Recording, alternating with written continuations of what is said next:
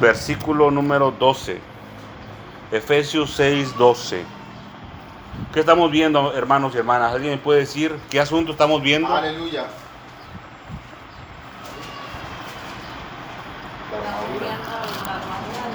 La armadura de Dios, dice la hermana Tere. ¿Alguien más me puede decir qué, qué hemos estado viendo estos días?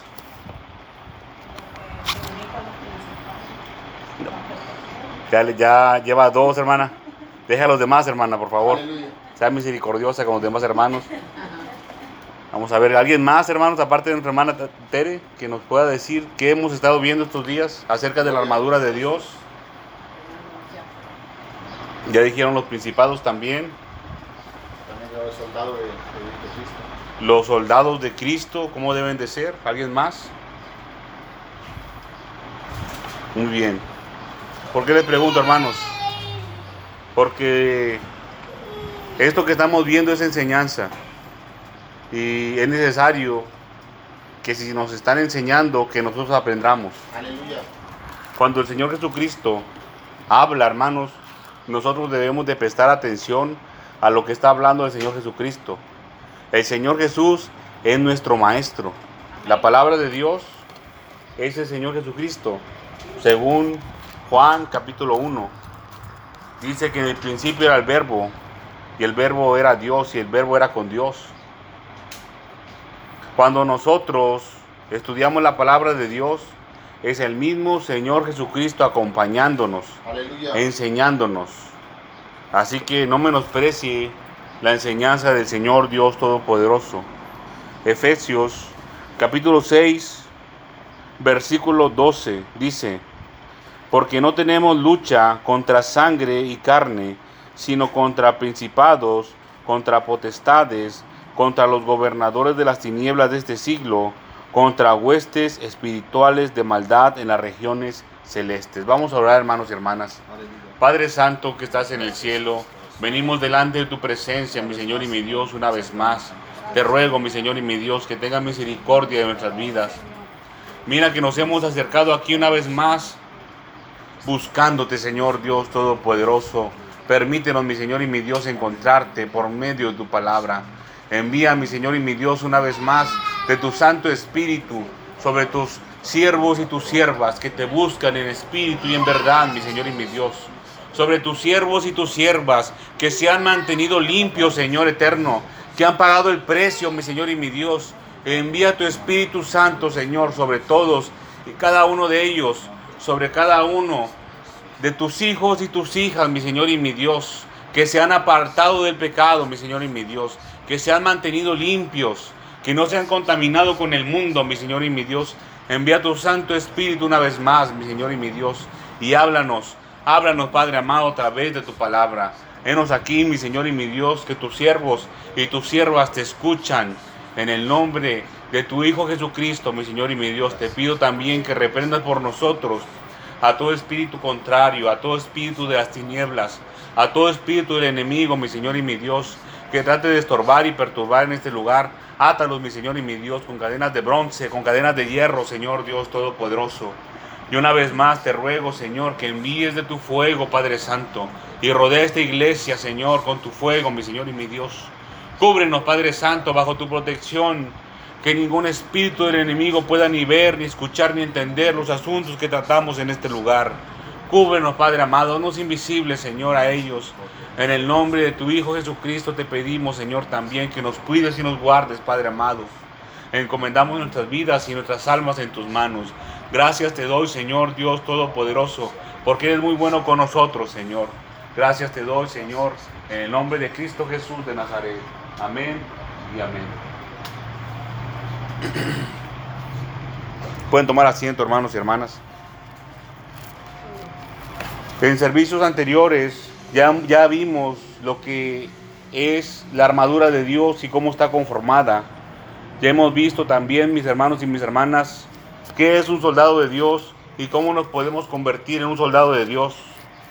Miren, para lograr eso tenemos que pagar un precio, tenemos que hacer un sacrificio, tenemos que esforzarnos. No es nada más así de a gratis, de ninguna manera. Usted y yo mi hermana y mi hermano, tenemos que pasar por un proceso. Primero, el hombre o la mujer es del mundo y el Señor Dios Todopoderoso lo rescata. Entonces, dice la palabra que el Señor nos rescató de las potestad de las tinieblas y nos llevó al reino de su Hijo amado. Esa palabra llevar o trasladar quiere decir que el Señor, el ayo, la ley, el Padre, nos llevó de la mano hasta delante del Señor Jesucristo para comparecer delante de Él. Una cosa es ser rescatado, mi hermano y mi hermana, pagar el precio por nuestra alma, que ya lo pagó el Señor, y ahora nos lleva delante del Señor Jesucristo. Y ahí está usted o yo, delante del Señor.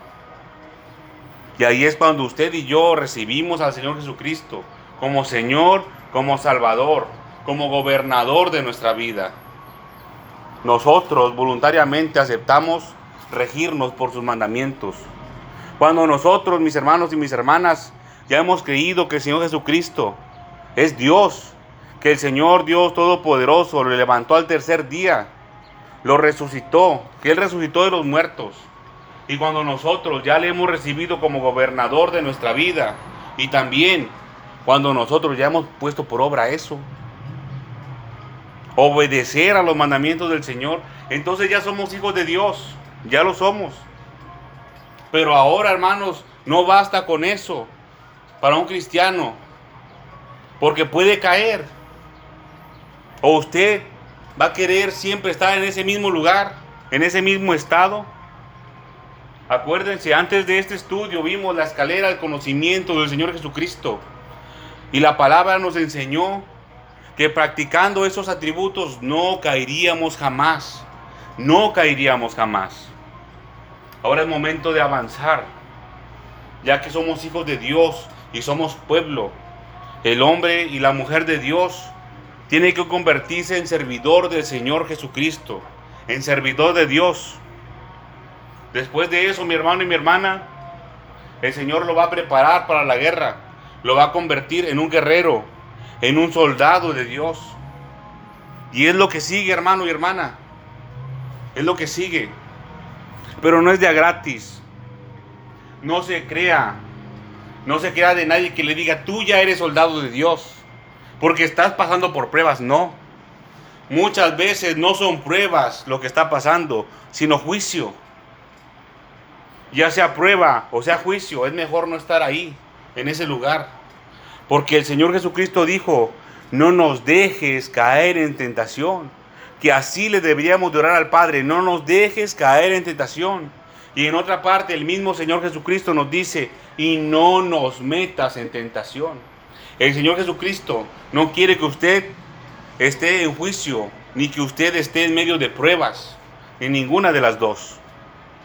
Ni usted ni yo. Gracias hermana, muchas gracias. El Señor Dios Todopoderoso quiere que sus hijos y sus hijas vivan vidas plenas y en verdadera victoria.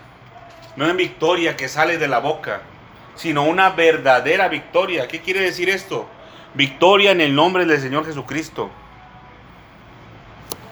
Ya vimos la armadura, soldados, que es lo que le acabo de explicar así rápidamente. Y también ya hemos visto algunos de los enemigos del soldado de Dios. Y completamente del pueblo de Dios. Vimos los principados y las potestades. Descubrimos que no solamente hay principados y potestades de las tinieblas, sino que también hay principados y potestades del reino de los cielos. Hay poderes del reino de los cielos. Y son mucho más fuertes.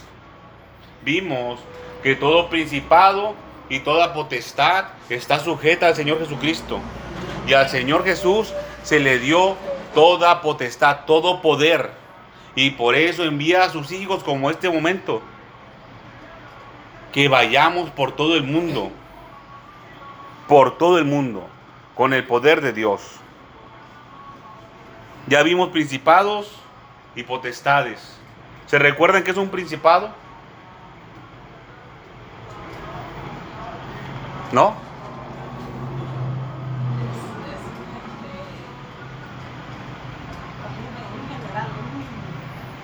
Como un general.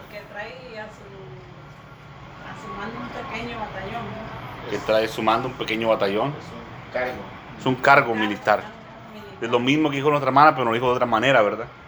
Es un cargo militar. Es un. Es un cargo militar. Es lo más cercano, hermanos, que lo podemos describir. A los que ejercen el principado, eh, no solamente gozan del privilegio de mandar ángeles, sino que también son y tienen la responsabilidad de cuidar ese principado, de resguardar.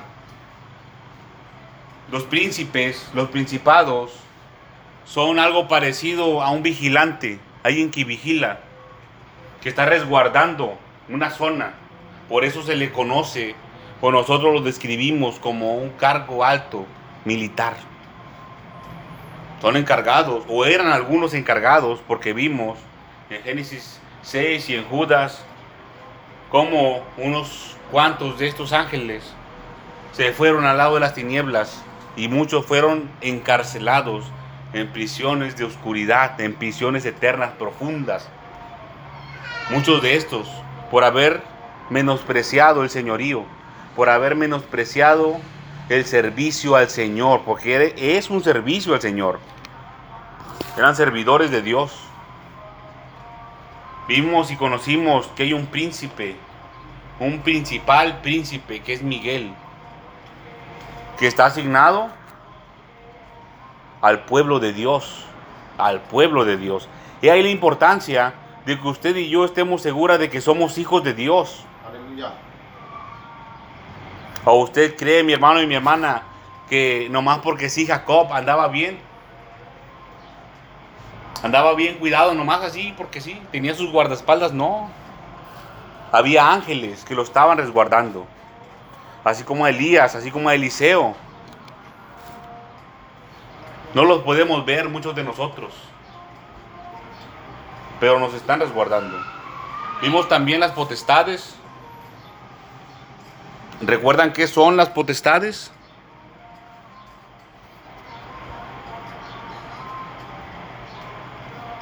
Ejemplo más cercano que dio fue lo de como un juez magistrado. un magistrado. Les puse el ejemplo de los jueces porque es lo más cercano. Alguien que ejecuta una sentencia. Sentencia. Ya sea a favor o en contra. Mereciendo la verdad. Pero vimos que era magistrado, algo más que un juez. Y no es uno solo, es un grupo de seres vivientes. Hoy vamos a ver lo que son los gobernadores de las tinieblas. ¿Qué entienden por gobernador de las tinieblas? O por gobernador. ¿Qué es un gobernador? Aquí en Tamaulipas tenemos un gobernador, Américo Villarreal. Antes teníamos otro, que a ojos de muchos hombres y mujeres que viven aquí en el estado de Tamaulipas, este, fue un mal gobernador, fue un tirano. Cabeza de vaca. Muchos, ¿verdad? Muchos que, ni, muchos que ni son del estado de Tamaulipas, pero viven aquí, se dieron cuenta de qué clase de hombre era ese, ¿verdad? Y eso que él es tamaulipec. Y no cuidó bien al estado. ¿Qué, qué es un gobernador? Es un gobernante. Un gobernante. Que gobierna Eh, ciertas... Un gobernador gobierna, ¿verdad? Bueno, muy redundante. El que manda.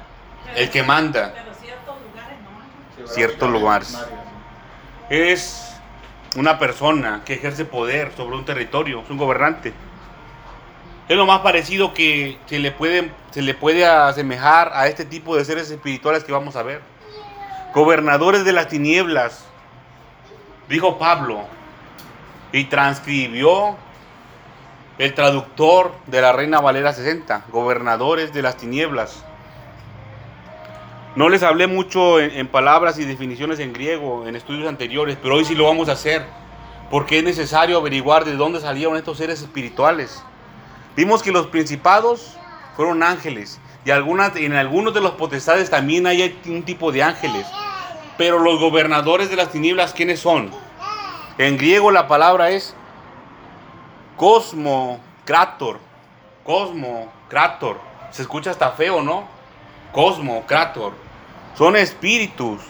Son espíritus malvados, hermanos y hermanas. Estos no son ángeles que estuvieron en el reino de los cielos, no. Cosmo, krator.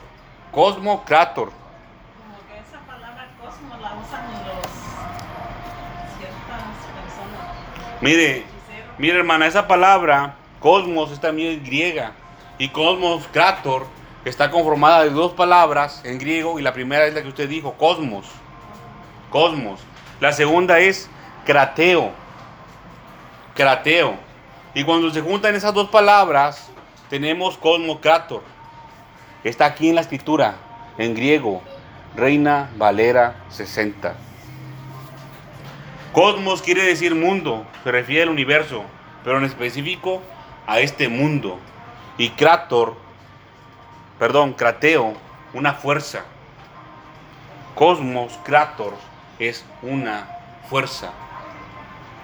Gobernadores, les voy a leer la definición que he compuesto en base a los originales griegos de cosmos, Krateo, que es una fuerza, y Kratos. Kratos es la raíz de Krateo.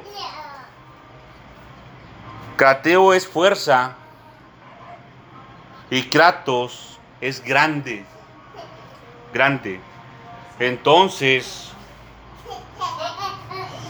un gobernador de las los gobernadores de las tinieblas son los que ejercen el poder en la tierra son los que ejercen el poder en la tierra, los que controlan por su fuerza. Cosmo Krator. Se podría decir que estos seres espirituales son los que gobiernan, los que ejercen poder por la fuerza, por su poder. Quiere decir que son seres espirituales poderosos.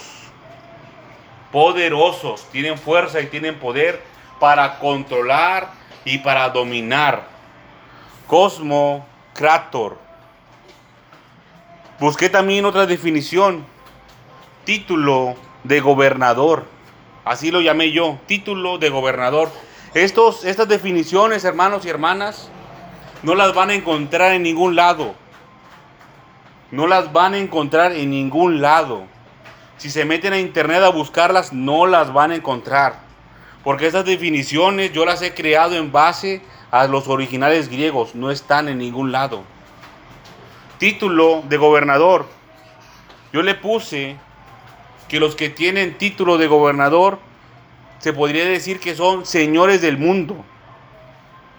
Cuando decimos gobernadores de las tinieblas, le podemos poner señores del mundo o varones del mundo. Es lo mismo que decir gobernador de las tinieblas, señores del mundo. Vamos a ir, mis hermanos y mis hermanas, al libro de Segunda de Pedro, capítulo 2, versículo número 4. Mientras la buscan, les voy a hacer una pregunta. para ver si me están poniendo atención. ¿Cómo se puede definir un gobernador de las tinieblas? Segunda de Pedro, capítulo 2, versículo 4. ¿Cómo se puede definir un gobernador de las tinieblas? ¿Alguien sabe? Se los acabo de decir.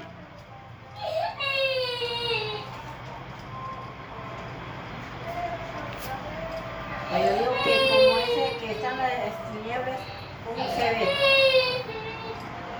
El que gobierna. ¿Pero qué es? ¿Qué es un gobernador de las tinieblas? Es el que ejerce poder por su fuerza. El que por su fuerza gobierna. No es como aquí en la tierra que se hace una votación. Se hace una votación y ah, elegimos a cabeza de vaca en el sexenio pasado. Y ahora elegimos a Américo Villarreal, no. Este gobernador manda por su fuerza, por su poder. Porque él es fuerte. Porque no lo pueden vencer tan fácilmente. Por eso gobierna. Por su fuerza. No, no se va a enfrentar a cualquier tipo de ser espiritual. ¿Se recuerdan cuando el Señor Jesucristo este, explicaba en un altercado, el, el altercado con los discípulos, y un hombre que llevó a su hijo, que tiene un espíritu mudo y sordo, y que decía el, el padre del hijo, decía, Señor, te traje a tus discípulos, a mi hijo, para que lo sanaran, y no lo sanaron. No sanó. ¿Cuántas veces nos ha escuchado eso, verdad? Lo traigo aquí para que oren por él, pero no sana. Y el Señor dijo, generación, generación incrédula y perversa. Hizo igual el Señor Jesucristo a un incrédulo, a alguien que no cree, que a un perverso. Que a un perverso. Es lo mismo, es lo mismo. Porque el Señor Jesucristo así lo dijo. Generación incrédula y perversa. ¿Hasta cuándo he de estar con vosotros? Y echó fuera al espíritu mudo y sordo. Lo echó fuera el Señor Jesucristo. Y después se acercaron sus discípulos, ya estando ellos en privado, y le dijeron, Señor, ¿por qué nosotros no pudimos echar afuera ese espíritu inmundo? El Señor Jesucristo ya les había dado autoridad para echar fuera los espíritus inmundos. Y no lo echaron fuera. No pudieron. ¿Por qué? El Señor Jesucristo les dijo, este género, género, este género solamente sale con oración y con ayuno. Y está hablando de este género. Los gobernadores de las tinieblas, poderosos, no van a salir tan fácilmente. Con una oración, cita, no van a salir. Necesitan poder de Dios. Poder de Dios verdadero y en gran manera. Nosotros tenemos autoridad. Los hijos de Dios. Los verdaderos hijos de Dios. Porque el Señor Jesucristo la da, esa autoridad. Ahora nosotros tenemos que fortalecernos en el poder de Dios. Fortalecernos en el poder de Dios. ¿Y cómo lo vamos a fortalecer? Con esto, con la palabra de Dios. En el poder de su fuerza. ¿Qué es esto? Esto es el poder de su fuerza. Aleluya. Pero di- dijo, este género no sale sino con oración y ayuno. Y está hablando de este género que vamos a estudiar. Segunda de Pedro, capítulo 2, versículo número 4 y 5. Dice, porque si Dios no perdonó a los ángeles que pecaron, sino que arrojándolos al infierno, los entregó a prisiones de oscuridad para ser reservados al juicio. ¿Quiénes son esos hermanos y hermanas? Los del versículo 4, esos ángeles. Dice, porque Dios no perdonó a los ángeles que pecaron. ¿Quiénes son? Sí, porque a veces es muy fácil darle la información de aquí para allá, pero yo también necesito saber si ustedes están aprendiendo. ¿Quiénes son esos ángeles? Los caídos. Los caídos. Los que algún día ejercieron un principado. Pero el versículo 5 dice, y si no perdonó al mundo antiguo, sino que guardó a Noé, pregonero de justicia, con otras siete personas trayendo el diluvio sobre el mundo de los impíos. Dice, si no perdonó al mundo antiguo, no perdonó a los ángeles que ejercieron principado. Dice, y si no perdonó al mundo antiguo, son dos cosas. Esta palabra que está aquí escrita en segunda de Pedro y en el libro de Judas son misterios, hermanos y hermanas. Verdaderos misterios de la humanidad de aquí de la tierra que son desconocidos para muchos. No están escritos en la historia. No están escritos, pero aquí sí están. Son dos, son dos. Los ángeles caídos y al mundo antiguo. Así vamos a llamarle a esta sección, el mundo antiguo. Estamos sobre los gobernadores, pero ahora vamos a ver esta parte del mundo antiguo. El mundo, ¿cómo se escribe en griego, hermano? Se lo dije hace un momento. Cosmos. Muy bien, hermano. Mundo es el cosmos. Ahora vamos a estudiar la palabra antiguo, porque aquí dice el mundo, que es cosmos, antiguo. No perdonó al mundo antiguo. La palabra antiguo en griego es arjaios. Arjaios. En griego. Esta palabra que está aquí antiguo es arjaios. Y según el estudio que hice acerca de esta palabra, antiguo lo puedo definir como principal en orden de tiempo. Principal en orden de tiempo. Y arjaios, arjaios viene de una palabra griega que se llama arge. Palabra griega arge. Yo no se los dije en su tiempo, hermanos, porque no los quise llenar de, tantos, de tantas definiciones en griego. Pero arge es la misma palabra de principados. Entonces quiere decir que este mundo antiguo fue un, un, mundo primero, principal, donde se movían, donde era regido por seres espirituales muy poderosos.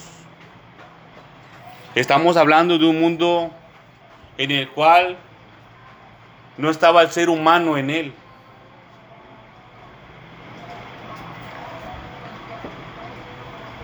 Todavía no era puesto en la tierra el ser humano. Y ya estaban esos, los príncipes, los principados de las tinieblas, ya estaban aquí. Dice, y si no perdonó al mundo antiguo, y si no lo perdonó, lo condenó, lo destruyó el Señor, lo eliminó sino que guardó a Noé solamente y los que estaban con él, con Noé. Todo lo demás lo eliminó, lo destruyó.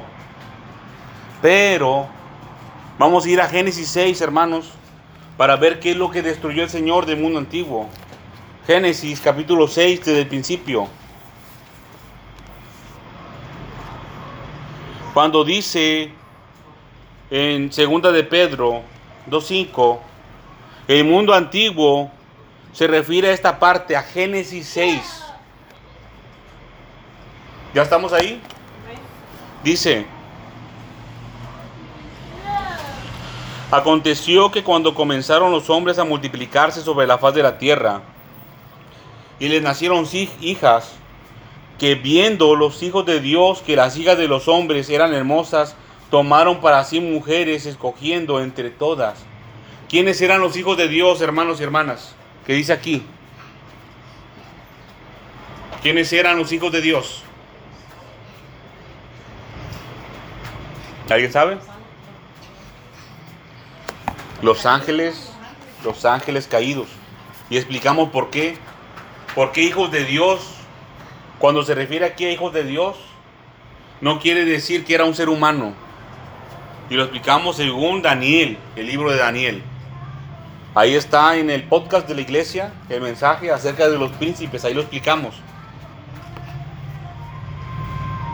Dice, y dijo el Señor, no contenderá mi espíritu con el hombre para siempre, porque ciertamente él es carne, mas serán en sus días, perdón, mas serán sus días 120 años. Miren, pusieron un límite de días. Dice, y esto es lo importante, hermano, ponga atención. Había gigantes en la tierra en aquellos días. No se sabe con certeza hasta este momento, ¿verdad? No lo hemos estudiado, mejor dicho, de dónde venían esos gigantes. Dice, y también después que se llegaron los hijos de Dios a las hijas de los hombres, les engendraron hijos. Les engendraron, son dos. Una cosa es gigante y otra es los hijos que engendraron los ángeles a las hijas de los hombres, a las mujeres. Son dos, no son los mismos. Muchos quieren explicar el origen de los gigantes que había ahí en ese tiempo. Y el Señor lo puede mostrar, hermanos, porque aquí está la escritura de dónde vienen esos gigantes. Pero aquí estamos hablando de otro género, porque dice, había gigantes en la tierra en aquellos días. Ya estaban ahí los gigantes. Después dice, también después que se llegaron los hijos de Dios a las hijas de los hombres. Ya había gigantes antes y después. Pero dice, y les engendraron hijos. Había gigantes antes y después que vinieron los ángeles. A llegarse a las mujeres. Antes y después. Hay dos tipos de gigantes ahí. Pero aquí dice, y les engendraron hijos. Esos hijos no eran los gigantes, hermanos. No se vaya a confundir. Son los gigantes y los hijos de los ángeles. De los gigantes hay dos tipos, pero son gigantes. Y hay otro tipo que son hijos de ángeles. Caídos, obviamente, dice. Estos fueron los valientes que desde la antigüedad fueron varones de renombre. Está hablando del tiempo antiguo, del mundo antiguo. La antigüedad se refiere al principio del mundo, cuando aquí dice que desde la antigüedad fueron varones de renombre. Está hablando que desde el principio del mundo, desde cuando el mundo se empezó a formar, dice, y estos fueron los valientes, ¿quiénes? Los hijos de los ángeles, los hijos que los ángeles tuvieron con las mujeres. Fueron los valientes y los que fueron varones de renombre. Miren hermanos y hermanas, aquí, aquí se está mostrando que fueron solamente varones, hombres, no mujeres, no tuvieron hijas, tuvieron hijos solamente.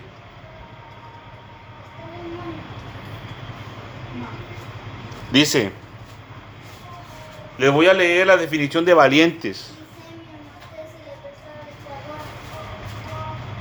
Donde dice, estos fueron los valientes que desde la antigüedad fueron varones de renombre valiente. Se refiere a hombres poderosos, hombres de guerra. La palabra en, en hebreo es gibor.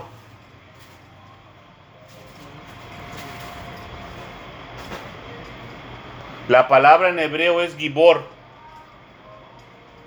Gibor y se refiere a poderoso. Poderoso. La palabra valientes quiere decir poderoso, entre otras cosas, principalmente. Y viene de otra palabra que se llama geber. Geber. Hombre valeroso o de guerra, pero se está refiriendo al género masculino, un hombre de guerra, un varón de guerra. Pero ese es su origen. La palabra oficial es poderoso. Entonces con esas dos definiciones, yo les entrego la palabra que les dije ahorita de valientes, que quiere decir hombres poderosos de guerra. Los hijos que los ángeles tuvieron con las mujeres de aquí de la tierra, los hijos de Dios, los ángeles, fueron estos valientes, hombres poderosos de guerra. Hombres poderosos de guerra. Esos fueron los hijos que tuvieron los ángeles con las mujeres. Yo no quiero decirle a mi hermano y mi hermana que no fueron los gigantes, porque ese no es tema de estudio en este momento. Esos gigantes no es tema de estudio aquí. Estamos estudiando solamente los cosmocrator. Acuérdense, gobernador de las tinieblas quiere decir cosmocrator. Le voy a leer una lista, hermano, con todo lo que hemos estudiado hasta este momento de lo que es un cosmocrator. Bueno, no se la voy a poner tan facilita. Le voy a preguntar otra vez. ¿Qué es un gobernador de las tinieblas? Miren, yo tengo aquí una, dos, tres, cuatro, cinco, seis, siete definiciones de lo que es un gobernador de las tinieblas. Y ya se las dije. ¿Alguien me las puede decir aunque sea una? No. ¿No? Bueno, Es un espíritu, adelante hermano. Es un espíritu que gobierna por su fuerza. Un espíritu que gobierna por su fuerza, así es. Le voy a leer la lista. Un cosmocrator es un ser viviente, un espíritu que es mitad ángel y mitad humano. ¿Por qué? Porque Génesis 6, versículo 4 así lo dice. Que los ángeles caídos tuvieron hijos con las mujeres de aquí de la tierra y le nació, o sea, le nació ese hijo. Es mitad ángel, mitad humano. Entonces, como dice aquí en Génesis igualmente, pero al, al final donde dice varones, los estos cosmocrator tienen forma de hombre, porque aquí dice que fueron varones de renombre, tenían forma de varón, forma humana, pero principalmente, y aquí la escritura dice, forma de varón, de género masculino.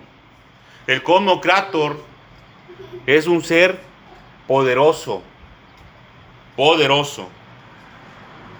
Aparte de poderoso, el cosmocrator es guerrero, sabe pelear. Imagínense mi hermano y mi hermana, que nosotros nos convertimos en hijos de Dios. Y el Señor quiere y el Señor necesita que los hijos de Dios se conviertan en soldados. Y los hijos de Dios, nosotros, no queremos ni siquiera servirle. El Señor nos va a preparar para pelear contra estos, contra este género. El Cosmocrator, así como es un guerrero, tiene un itinerario de guerra. Tiene un jefe. Tiene un jefe que le va a decir, o tiene jefes que les va a decir qué tiene que hacer y a dónde tiene que ir, contra quién tiene que pelear. El Cosmocrator ellos hicieron hazañas. En el, en el tiempo antiguo, en el mundo antiguo, hicieron grandes hazañas.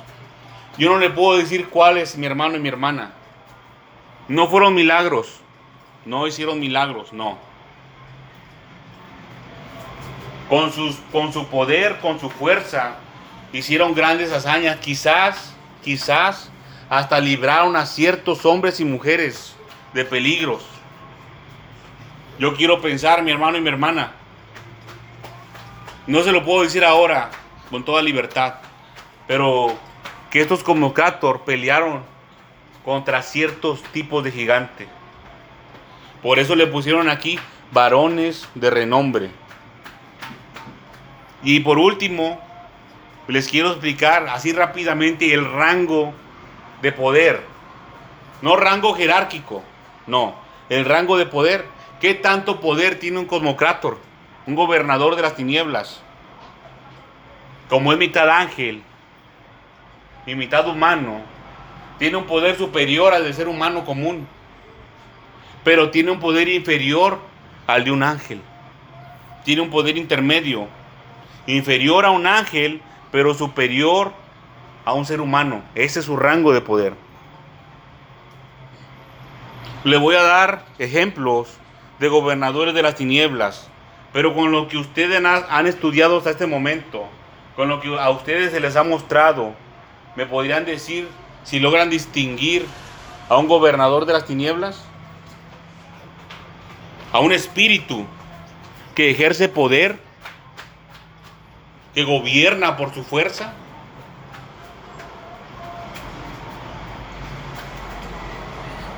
Dicen por ahí, y se habla acerca del poder de la costumbre.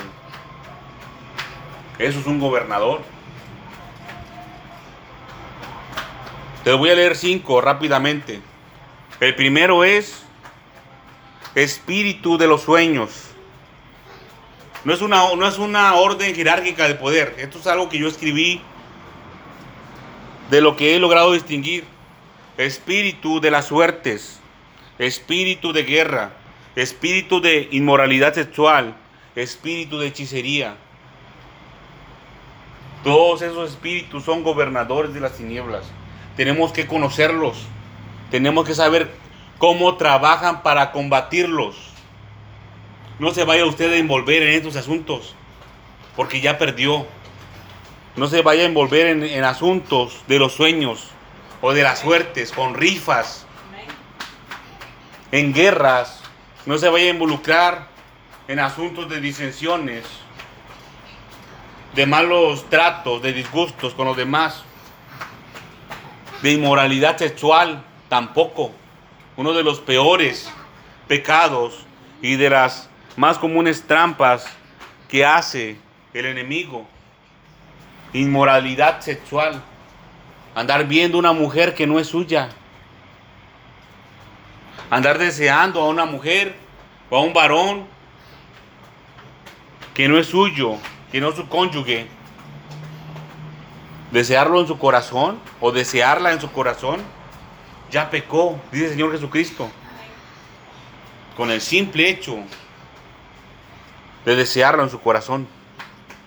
Y no es la única, mi hermano y mi hermano, hay muchos más. El adulterio, la fornicación, las lascivias, las lujurias. Imagínese, ¿usted cree que no es un gobernador de las tinieblas? Claro que sí. Tiene poder y autoridad